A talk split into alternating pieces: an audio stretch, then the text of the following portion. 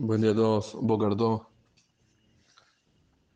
Es conocido la prohibición que hay de comer basar jalado, carne con leche. Cuando una persona come una cosa que se cocinó junta, carne con leche, está pasando por la prohibición de la Torah de lo de no comer carne con leche. Pero en verdad, hay que saber, y esto pocos lo saben, que si uno come una hamburguesa que tiene una persona, así un hipotético caso, hamburguesa y arriba hay queso, si no se cocinaron juntas, no está prohibido la Torah. Está prohibido de Rabanán, pero no es de la Torah. Para que esté prohibido la Torah, tiene que ser como dice el pasuk, lo te No puedes comer algo que sea cocinado, que se cocinó junto, carne con leche. Pero si no se cocinaron juntos, aunque las coma al mismo tiempo, no está prohibido la Torah, está prohibido Rabanán. Sí, estamos prohibidos, pero hay que saber que no es Doraita. El Doraita es cuando es algo, una carne con leche que se cocinaron juntos, ahí es que es de Doraita. Un, simplemente un dato curioso, pero como decimos, igual, por supuesto, sigue estando prohibido, aunque de Rabanán. Ahora, también sabemos que por este mismo tema, la verdad que es de no comer carne con leche, dos personas que se sientan en una mesa, uno quiere comer carne y la otra leche, no se puede sentar uno al lado de la otra. ¿Por qué? Porque hay este problema de que uno sin querer se le puede olvidar y puede llegar a pinchar el plato del otro y al final sale que él está comiendo carne con leche. Muy bien. Eso es en casos que eh, se sientan en una misma mesa. Si están sentados en dos mesas diferentes, ahí por supuesto no hay problema. Ahora la pregunta es, dentro de la misma mesa, ¿hay alguna forma de poder permitir? Están dos hermanos que se quieren sentar, dos niños, aunque no sean niños, dos adultos o esposa y esposa, y uno quiere leche y el otro quiere carne. ¿Hay alguna forma de permitir que se sienten juntos? Y la respuesta, y casi todos lo conocen, sí. Casi todos responden, pero ¿cómo se hace? Se pone un eker, siman eker. Una distinción ahí en la mesa, algo distinto que normalmente no está en la mesa. Importante este detalle, que normalmente no está en la mesa porque el salero siempre está en la mesa, eso no es un simaneker, eso es una separación. Algo que normalmente no está en la mesa.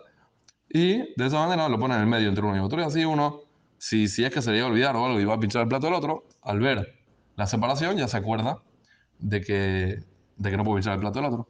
Muy bien, así se evita el problema, se permite para la si se pone una separación, puede ser un reloj, puede ser una, una, un florero o puede ser cualquier cosa de ese estilo que por supuesto puede servir de simán Eker. Si un poquito más alto es mejor, para estar más, más sobrado. Pero, como decimos, se puede permitir con otras cosas. Entonces, se pone un simán Eker, una separación y sirve. Ahora, ¿qué va a pasar? ¿Qué va a pasar a una persona que está comiendo una mesa en la otra? Él no tiene para poner un simán Eker, o él quiere otra solución más práctica, que no sea así tan malo, porque de repente está con, con, con, una tía que vino afuera y si él pone ahí algo en el medio, la tía le dice, no, pero quita eso de ahí encima, porque podemos comer y podemos vernos, qué sé yo, cualquier cuento. Y entonces no está esa, esa opción. ¿Qué otra opción podría haber? ¿Hay alguna otra opción? Hay que saber que la también contempla otras opciones. ¿Qué otra opción puede haber? Sirve perfectamente igual que esta. ¿Cuál? Si por ejemplo cada uno tiene un mantel. Ahora, pero no tiene que ser un mantel que cubre toda la mesa. Dos manteles que cubren la mesa. Eso no es así. Me refiero a los, a los mantelitos chiquititos que se ponen debajo del plato. Esos que son como rectangulares, que se ponen debajo de cada plato. Eso también, eso es un mantelito y eso también sirve como si maniquera forma de distanciar, de diferenciar entre, una, entre la de uno y la del otro. También sirve y eso ayuda a la persona que no a enredar y no va a agarrar del plato del otro. Esta es la segunda manera. Tercera manera que hay, ¿cuál es? Si se sientan en una mesa donde hay una distancia lo suficientemente grande para que si uno estira la mano ahí sentado donde está y el otro que está al otro lado también estira la mano y no se tocan. Si hay la distancia suficiente para que los dos con la mano extendida no se tocan una mano con el otro, unos dedos con los otros, entonces también sirve, aún y que no haya un simaneker. Ah, pero que me vaya a parar y va a agarrar el otro. No, ese mío ya está muy lejano. Eso tanto no. Solamente como están, se pueden tocar a la distancia, pero si la mesa se siente, por ejemplo, uno en una punta de la mesa y el otro en la otra, o incluso sin ser así, incluso que estén enfrente uno del otro, pero están, hay una, la mesa es grande o lo que sea, y hay una distancia suficiente para que la mano de uno no se pueda tocar con la del otro, también se permite hacer de esta manera. Esta es la tercera solución, pero hay una más. Y esta más, esta extra, es una solución que no le falta poner nada. Ni mantel, ni florero, ni que no se puedan tocar. Todo, enfrente se pueden tocar, no hay mantel y no hay florero. ¿Y cuál podría ser? Pero para eso hace falta, depende de algo externo. ¿Qué? Que la persona que se siente enfrente mío sea una persona que yo no conozco. O que si la conozco, pero no es cercana a mí en nada. Entonces, cuando no hay así cercanía, ¿te acuerdas el miedo? Dijimos, que uno vaya a agarrar un pedacito del, del otro para probar, etc.